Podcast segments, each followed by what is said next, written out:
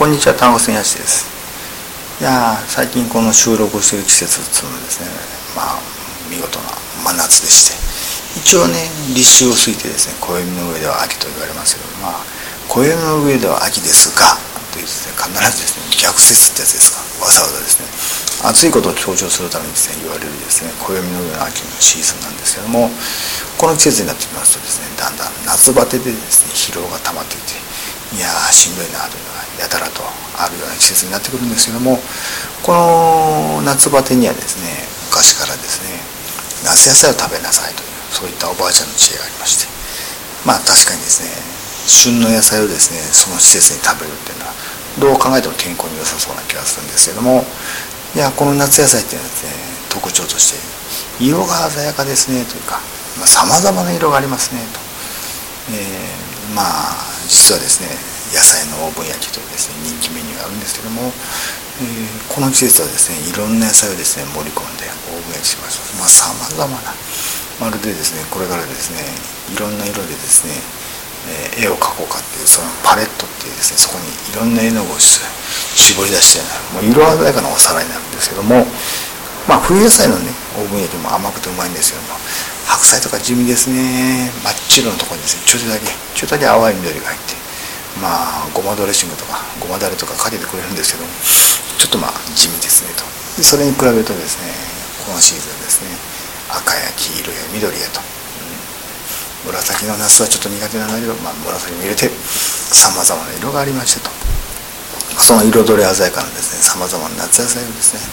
バランスよく食べてると、まあ、いつの間にやら夏バテも収まって秋からまた頑張れるぞっていうですねそういう話が、まあ、おばあちゃんの知恵の中身なんですけどもまあこのですね野菜のですね色がさまざまな色あるというのはもちろんこれですね野菜に含まれるですね色素という有機化合物のこれが決まるんですね。赤い色素があるパプリカとか。で緑の色素がいっぱいあるピーマンとか。そういうふうにですね決まってるわけなんですけども。このですね色素の色が赤いとか緑だとかあるいはですね黄色に見えるという。これはですね主にですね有機化合物の分子の構造が決めてまして。でよくあるのがですね炭素と炭素の二重結合が単結合を挟んで順番順番に二重結合単結合二重結合単結合というふうにつながっていってこれが長い鎖になっていると、まあ、ちょうどイメージとしてはベンゼン管をですね開いたそういうものをですね長くつなげたようなこれが長くなるんです強約二重結合という名前でですね呼ばれるんですけどもこのですね構造で色が決まりますと。長ければ長いほど赤みが強くなって短いとちょっとオレンジっぽくなったとか。そういったですねさまざまなですね色素っていうのは実は分子の中でですねどういう原子がですねどういう結合でつながっているかと。で炭素と窒素がどうつながるかとか。炭素と酸素がどうつながるかってですね、えー、カルボニル基とか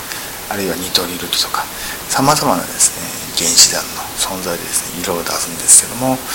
でこういう色がさまざまな色を出すものは植物ではもちろん光合成とかですねそういうエネルギー産生に絡んでたりとかしてですね、えー、それが植物にとって利益になるんだろうなっていうのは大体予想つくんですけど。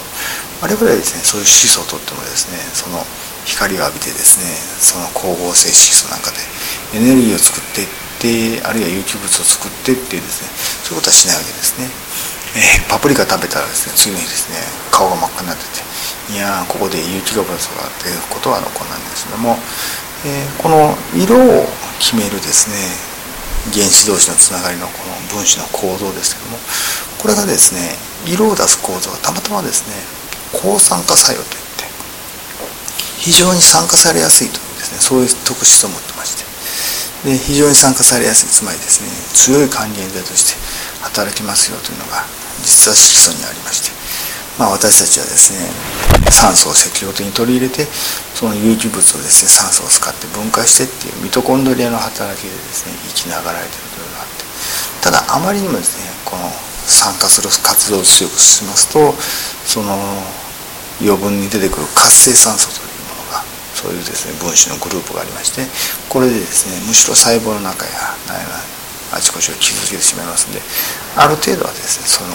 酸化作用のですね激しい強い力をブレーキをかける抗酸化作用のあるものを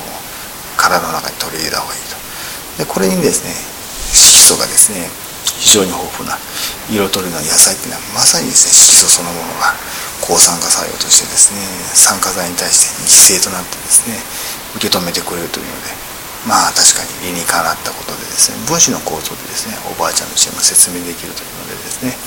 まあ、ぜひですね今まで苦手でそういうですね色がですね非常にですねびっくりするほど鮮やかな野菜を食べてなかった人はですねこの夏夏野菜にチャレンジしてですね無事に夏を乗り切って受験に臨んでほしいかなと思うんですね。ということで実は色とりどりの色って伊達ではなくて、えー、抗酸化作用というそういう働きもあるんだよと言われているというですねところをお話ししました。それではまた。